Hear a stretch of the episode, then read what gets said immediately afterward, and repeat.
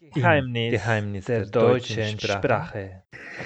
Guten Abend und willkommen zur neuen Folge von Geheimnisse der deutschen Sprache. Heute, während die Sprechstunde läuft und man eingesperrt zu Hause ist, wir öffnen unseren Blick, indem ich heute Abend Jacqueline interviewe. Guten Abend, Jacqueline, wie geht es dir? Hallo David, danke dir für die Einladung. Mir geht es super.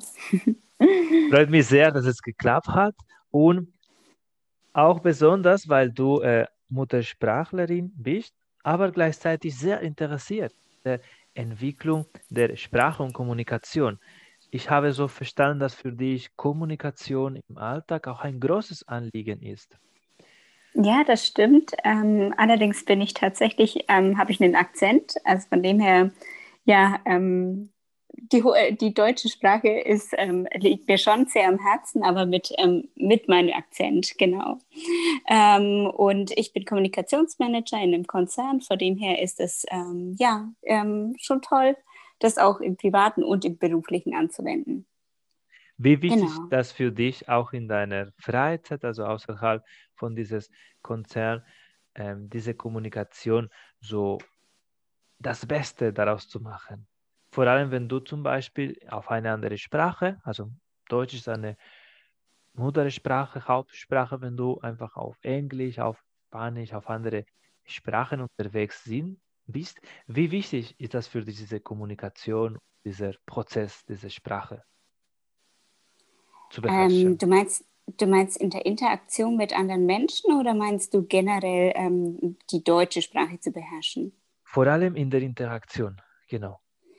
Ja, ich denke, ich denke, dass die, ähm, die Sprache das Wichtigste ist, beziehungsweise mit Mimik und Gestik zusammen, einfach weil wir dadurch ähm, Personen begeistern können oder Menschen auch für uns gewinnen können.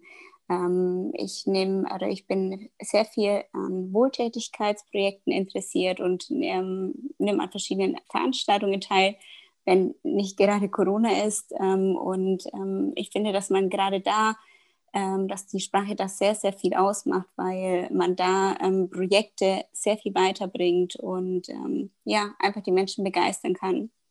Genau. Ich würde mich auch noch interessieren, inwieweit für dich die deutsche Sprache, so wie der Titel der Podcast, geheimnisvoll oder viele Geheimnisse hat. Hm, ich glaube, die deutsche Sprache kann sehr einfach sein ähm, in der Umgangssprache, aber sie kann auch sehr vielfältig sein. Ähm, gerade auch mit den ganzen ähm, Dialekten, die wir hier in Deutschland haben. Ähm, ja, ähm, mir besonders gefällt der bayerische Dialekt sehr gut. Ähm, ja, gerade lebe ich in Baden-Württemberg. Auch der Dialekt hat seine Eigenheiten und ja, es, ist, es macht die Sprache so vielfältig. Das macht auch ein Stück Identität mit sich aus. Das habe ich äh, von keinem anderen Land so erlebt, dass diese regionale Unterschiede, vor allem in der Mundart, so ausgelebt werden. Ja, ähm, also im Norden nicht so stark, ähm, beziehungsweise in Mitteldeutschland. Aber tatsächlich im Süden ähm, wird, ähm, wird die eigene Sprache sehr stark ausgelebt und man bekommt es auch, wie man bei mir sieht, nicht ganz weg. Auch wenn ich in vielen Ländern jetzt schon gelebt habe, ähm, ja, es bleibt erhalten. Besonders beim rollenden R. Dabei genau habe ich auch meine Schwierigkeiten mit diesem Phonem. Und zuletzt möchte ich äh, noch äh, von dir erfahren, äh, wie äh, hast du andere Sprachen gelernt? Also welche Methode, welcher Ansatz hat dir am meisten geholfen? Ähm, ich glaube, dass viele lesen und äh, tatsächlich moderne Methoden, dass man einfach sagt, ähm, zum Beispiel mit einem Kindle arbeitet und direkt aus dem Buch, wenn man nicht ähm, das Wort kennt, direkt den Kindle speichert und es darüber lernt. Ähm, äh, ja, Fernsehsendungen ähm, zu sehen und einfach die Sprache im Alltag zu leben, so weit wie es oder so oft wie es nur möglich geht, äh, ist. Ähm, also genau. die Sprache nicht nur zu lernen, sondern zu beleben, also zu im Alltag, ne? also einen Bezug zu haben.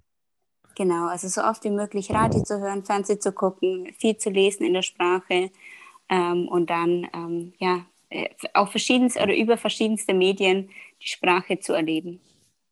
Zum Beispiel in meinem Beruf hat mit, viel mit der Sprache zu tun, aber hätte ich nicht damals außerhalb des Berufs mit der Sprache mich beschäftigt, also auf Deutsch Hobbys gemacht, wäre ich vielleicht äh, noch nicht so weit, dass ich jetzt mit dir diese Prüfung üben kann. Das ist immer so ein Ratschlag, dass ich den anderen Experts gebe, dass sie einfach außerhalb der Arbeitszeit sich auch so auf Deutsch unterhalten. Ich denke auch, weil die Themen sind ganz anders. Ähm, auf der Arbeit gibt es verschiedenste oder viele Fachbegriffe. Es wird häufig auch über die gleichen Themen gesprochen. Und im Alltag oder in anderen ähm, Sportgruppen sind einfach die Themen so vielfältig und man schnappt ganz viel ähm, oder ganz andere Wörter auf als jetzt im Berufsalltag. Ist das genauso. Aber hier, Jacqueline, sind wir nicht zum Spaß. Und heute machen wir eine Simulation von dieser Prüfung. Ja. Und deswegen würde ich dich für den ersten Teil dieser Vortrag, dass du mir ein Thema vorschlägst, wovon ich fünf Minuten lang einen Vortrag halten muss. Mhm. Ähm, also was mich zurzeit beschäftigt, ist das Thema Psychologie bzw. Alternativen zur Psychotherapie.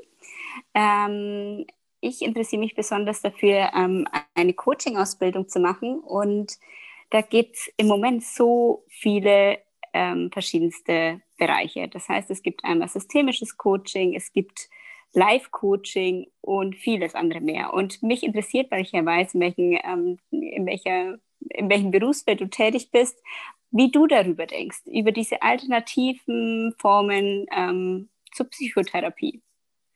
Also zuerst, du willst, dass ich eine Stellung, dass ich Stellung beziehe zu meiner Meinung, fachlich, persönlich zu diesem ähm, Alternativen zur Psychotherapie. Gibt es noch andere Aspekte, die du gerne in diesem Vortrag hören möchtest? Ähm, Oder Fragen, die du noch offen hast, wenn du dich damit auseinandersetzt? Nein, ich, mich interessiert in erster Linie tatsächlich erstmal nur deine Einschätzung beziehungsweise eine Analyse der verschiedenen Modelle. Genau. Okay, also meine. Ich würde noch dazu genau einfach einen äh, Bezug vielleicht zu meiner Heimat, also zwischen Deutschland und Spanien, wie das angenommen wird oder wie, diese, wie die gesellschaftliche Haltung ist. Wenn du nicht dagegen bist, genau. Nein, gerne. Und ich bin ich, offen und flexibel. ich ja. bin gleich soweit, lass es mir kurz nachdenken. Heute will ich mich mit den Alternativen zur Psychotherapie auseinandersetzen. Ich will in den nächsten Minuten folgende Punkte näher beleuchten. Und zwar, welche Methode werden eingesetzt, sowohl in Deutschland als auch in meinem Heimatland Spanien. Auch darüber hinaus werde ich kurz berichten über welche alternative Methode, welche Ergänzungen zur Psychotherapie in den letzten Jahren sowohl in der akademischen als auch in der sozusagen esoterischen Welt aufgetaucht sind und abschließend werde ich noch dazu Stellung beziehen. Leben ist Bewegung. Und so hat sich auch im Laufe der Jahrzehnte entsprechend die Ansätze, die Gesprächstechniken geändert, auch in meinem Beruf als Psychotherapeut.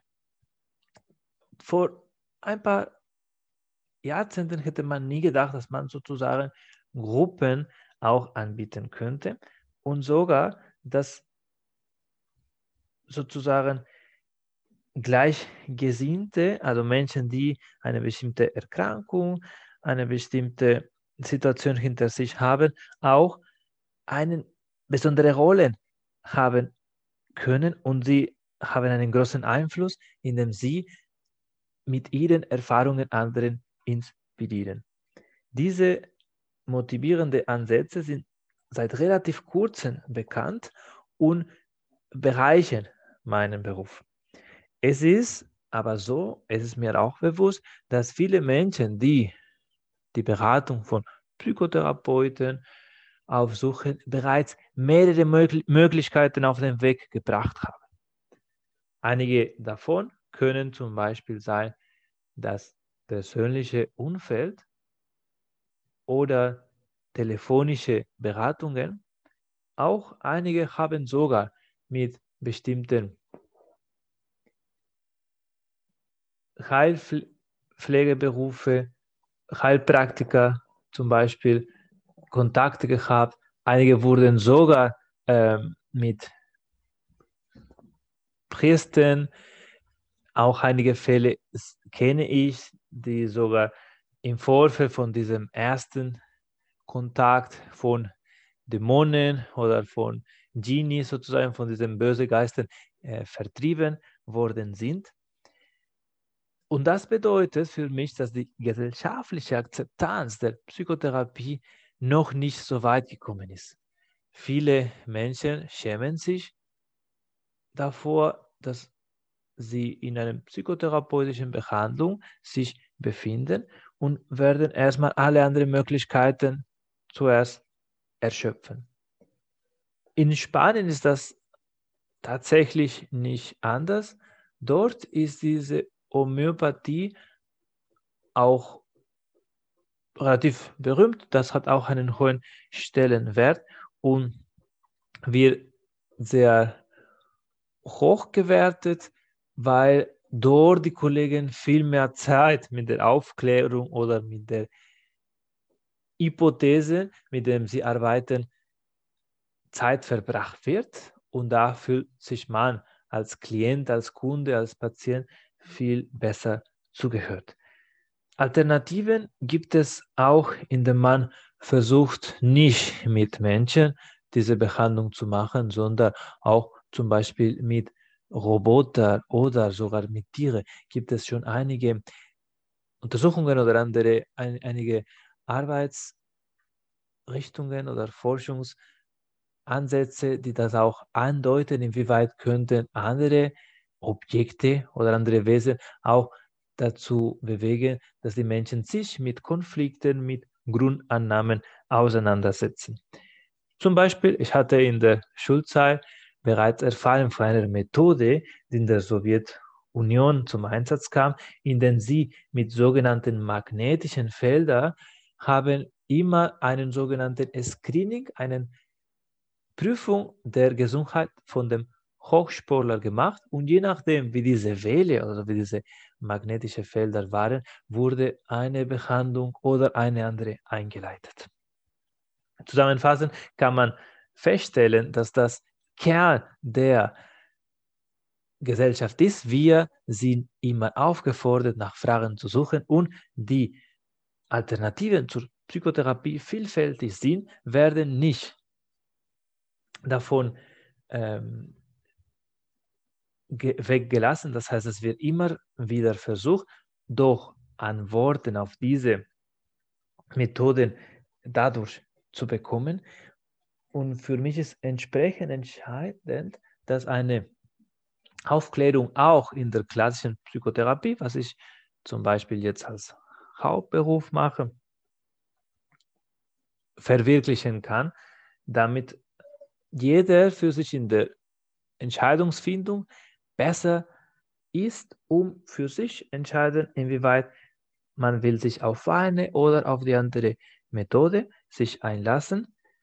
Ich bin gespannt, was in der nächsten Zeit mit der Pandemie passieren wird, was therapeutische Möglichkeiten und Informationsquelle angeht. Ich bedanke mich für die Aufmerksamkeit und ich stehe natürlich für Fragen deinerseits zur Verfügung. Jacqueline. Danke dir, David, ähm, für de deine Ausführungen. Ähm, was ich sehr schön fand, war, ähm, dass du gesagt hast, dass die alternativen Formen deine Arbeit bereichern ähm, und dass du es eher als Ergänzung anziehst. Ähm, genau, ähm, welcher Part mir jetzt noch fehlen würde, wäre zum Beispiel, ich persönlich sehe es auch ein bisschen als kritisch an, dass, dass die ganzen alternativen Formen nicht oder unterschiedlich zertifiziert sind. Also oftmals ist es zum Beispiel nur ein Wochenendkurs und manchmal ist es sogar eine zweijährige Ausbildung oder sogar ein Studium. Dementsprechend ähm, qualifiziert oder unterschiedlich qualifiziert sind auch die entsprechenden Ansprechpartner. Und ähm, ein Psychotherapiestudium dauert entsprechend viel, viel länger. Also ähm, mit also Studi reine Studienzeit und die Ausbildung kommt man natürlich schon auf einige Jahre und ähm, ja, das macht für mich, oder ist das ein großer Unterschied zwischen ähm, den alternativen Formen und der Psychotherapie. Ähm, genau. Das wollte ich auch einhaken. Das hat auch verschiedene Auswirkungen, auch was die Lizenz, also was die sogenannte Approbation, was die äh, Möglichkeiten, etwas anzubieten und auch, äh, wenn etwas nicht funktionieren soll, auch wie man so da gesetzlich sozusagen geschützt ist, ist komplett anders, wenn man einfach zu jemandem, so wie du meintest, mit einer gewissen Zertifizierung, durch eine Approbation, durch eine so anerkannte Methodik durch die Krankenkasse, etwas, das außerhalb liegt. Mhm. Etwas, das ich zum Beispiel sehr schade finde, dass bereits ähm, bekannte Verfahren, jetzt denke ich an Psychodrama, wir kaum äh, von der Krankenkasse anerkannt angeboten, da es einfach mit höheren Behandlungsverläufen nur möglich erscheint. Mhm. Und das heißt, mhm. dass wir eher bevorzugt Ansätze, die ja kurzfristig äh, sozusagen das äh, wirtschaftlich gesehen effizienter sind. Und deswegen da entsteht schon, wie du meintest, einfach eine gewisse Ungleichheit. Genau, und ähm, was ich allerdings auch sehe, ist, dass viele, du hast es zwar angesprochen, gesagt, okay, viele trauen sich nicht zur Psychotherapie zu gehen, beziehungsweise ist noch ein Unbehagen da. Ähm, und das sehe ich allerdings auch so. Ich denke allerdings auch, also was man so mitbekommt, ist, dass es sehr, sehr lange Wartelisten gibt für, äh, für die reine Psychotherapie, äh, weshalb es viele Personen auch zu ähm, zwingt, alternative Formen überhaupt aufzusuchen. Siehst du das ähnlich oder bist du da anderer Meinung? Ich bin auch der Ansicht, dass Psychotherapie zu der modernen Zeit, das heißt zu dieser, auch diese Flexibilität haben muss. Das heißt, in anderen Wörtern, es kann, es kann nicht sein, dass jetzt äh, in, auf politischer Ebene diskutiert wird, warum in diesen unruhigen Zeiten, weil es sich plötzlich ändert, müssen wir diese dreimonatigen Kündigungsfrist bei Versicherungsabschluss oder andere Produkte einhalten. Und wir können, wir müssen aber so sechs Monate, zwölf Monate oder sogar eineinhalb Jahre für eine äh, kontinuierliche Behandlung abwarten. Ich glaube, von der Sprechstunde, also von Notfall, von Kriseninterventionen sollte erstmal die Rede sein, damit man die Kapazität hat, überhaupt dieses System anzutasten. Da bin ich voll bei dir. Wenn man aber die reine Verhaltenstherapie anzieht, da dauert es, ähm, also was man so hört, ähm, glaube ich, mehrere Monate, bis man einen Platz überhaupt bekommt. Und das zwingt natürlich schon viele, ähm, irgendwas anders zu suchen. Also hoffe ich, dass viele das überhaupt tun. Ist leider ähm, so vorgesehen, aber ich glaube, da brauchen wir auch als Professionelle auch entsprechend diese Anpassungsmöglichkeit, dass man kurzfristiger auch solche Angebote anbieten kann. Ansonsten, genau, man ist nur für, für ein bestimmtes Publikum noch verfügbar, ja. weil, wie du meinst, alle anderen werden sich schon was anderes aussuchen und vielleicht äh, gefällt es denen besser, diese andere.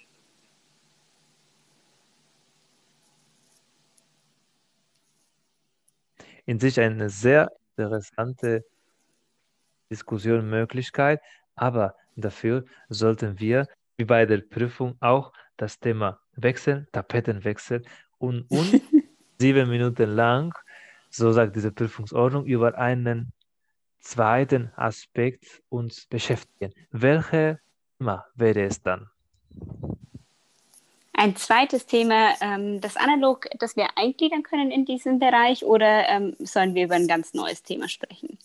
Wäre tatsächlich ein ganz neues Thema, weil da wird auch gefordert, dass man so spontan sich über was anderes genau austauscht.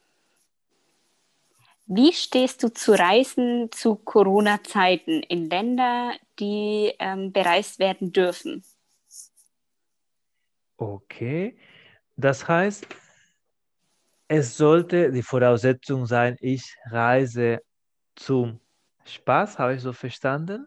Also reisen, genau. als wir mhm. das immer verstanden haben. Und die zweite mh, hm, Voraussetzung oder Eigenschaft wäre, dass das nicht, äh, dass man die, darf, bedeutet das konkret, dass das nicht als Risikogebiet eingestuft ist, dass, es gibt keine äh, Verbot oder wie, wie, wie soll ich das, äh, könntest du das konkreter machen? Das würde mir helfen, genau. ein Statement.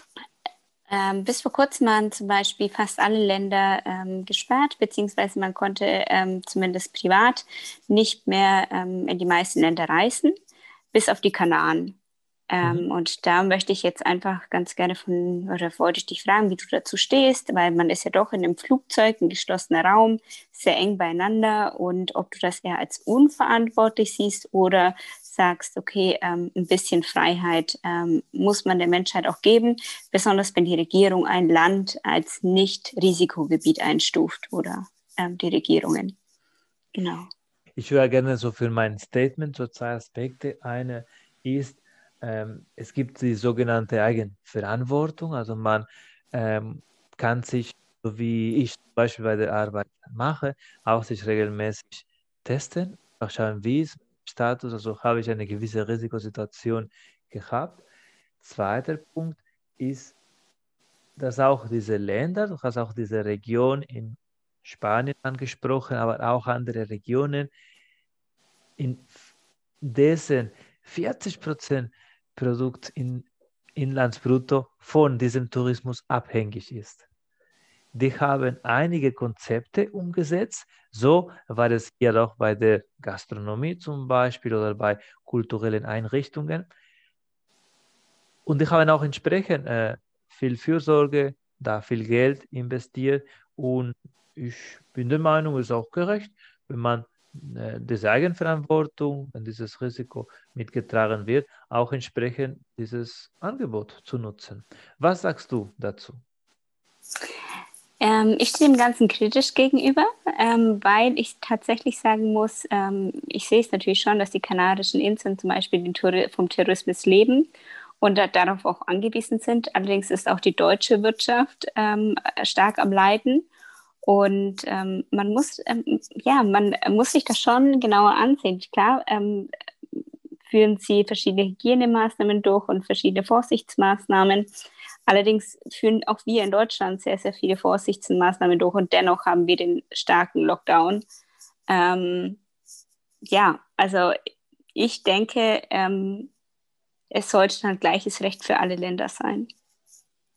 Genau, ich stimme schon näher zu dass eine gewisse Einheit etwas beruhigend wirken könnte. Also das ist auch jetzt so, innerhalb äh, Baden-Württemberg bzw. innerhalb Deutschlands gibt es sechs verschiedene so Regelungen und das führt natürlich zu Menschen, die in anderen Bundesländern Angehörigen haben, zu viele Verwirrungen. Also wo darf man überhaupt reisen und jetzt die Familie? Wir machen jetzt diese Aufnahme kurz vor der Weihnachten und das einfach äh, macht das Ganze wenig glaubwürdig, finde ich, wenn man keine Einheit bekommt. Und das wäre auch schon gerechter, wenn man auch im EU-Raum, in diesem sogenannten Schengen-Raum, auch eine gewisse, genau, klare Linie da entwickelt. Ich muss allerdings zugeben, dass auch die deutsche Wirtschaft sehr interessiert ist an diesem Tourismus. Jeden Tag, wenn ich mit der S-Bahn unterwegs bin, mit ähm, den Linien, die Richtung Flughafen fahren, sehe ich tagtäglich Menschen mit Koffer, die äh, aus eigenen Faust entschieden haben, sie machen diese Reise. Wer organisiert diese Reise? Auch deutsche Unternehmen, deutsche Reisebüros. Und da finde ich, es gibt eine sogenannte, ein gemeinsames Interesse, dieses Geschäft, also dieses Tourismusgeschäft noch aufrecht zu erhalten. Ist das äh, verantwortlich, wenn das umgesetzt ist, gut umgesetzt ist äh, und einige Vorteile für alle. Also die Menschen dürfen einfach irgendwo im Urlaub sein, die Gastwirtschaft vor Ort äh, freut, freut sich auf, also die Hostellerie und auch diese Fluglinien oder diese Reisebüros haben auch ein, ein, einen gewissen Umsatz. Fände ich nicht verkehrt, wenn das noch von den Zahlen vertretbar ist. Zum Beispiel jetzt kam es zu einer Änderung bei dieser äh, Flugkonstellation, da eine sogenannte Änderung von diesen Viren in äh, Großbritannien erwischt worden ist und sie haben entsprechend so diese Verbindungen gestrichen. Wie siehst du das? Muss man das anpassungsfähig das machen oder musst du das Recht ja. vom Reisen aufrechterhalten, komme, was solle? Nein, nein, also auf jeden Fall anpassungsfähig und flexibel bleiben ähm, in dem Feld. Ähm, nur hoffe ich, dass wir den Virus überhaupt ähm, unter Kontrolle krie äh, kriegen, wenn wir ähm, immer wieder die Regeln lockern und wieder ähm, und sie wieder strenger machen. Also ich glaube, wir müssen also eine Zeit lang alle Länder überall auf der Welt sehr strikt sein ähm, und nicht einzelne Ausnahmen machen. Genau. Diese Ausnahmen können tatsächlich äh, sehr schädlich sein. Das ist auch bei anderen Vereinbarungen geschehen. Es gab dieses Paris-Weltabkommen äh, vor fünf Jahren, aber kaum Länder haben sich daran gehalten und deswegen diese Ziele sind nicht umgesetzt und das wäre das Gleiche, wenn man jetzt sagt, okay, wir wollen jetzt diese Pandemie mit solchen Maßnahmen verhindern, aber niemand hält sich so richtig dran, kommt es tatsächlich genau zu keinem so richtigen Ergebnis. Das sehe ich auch so bei dir, bei deiner okay, Argumentation.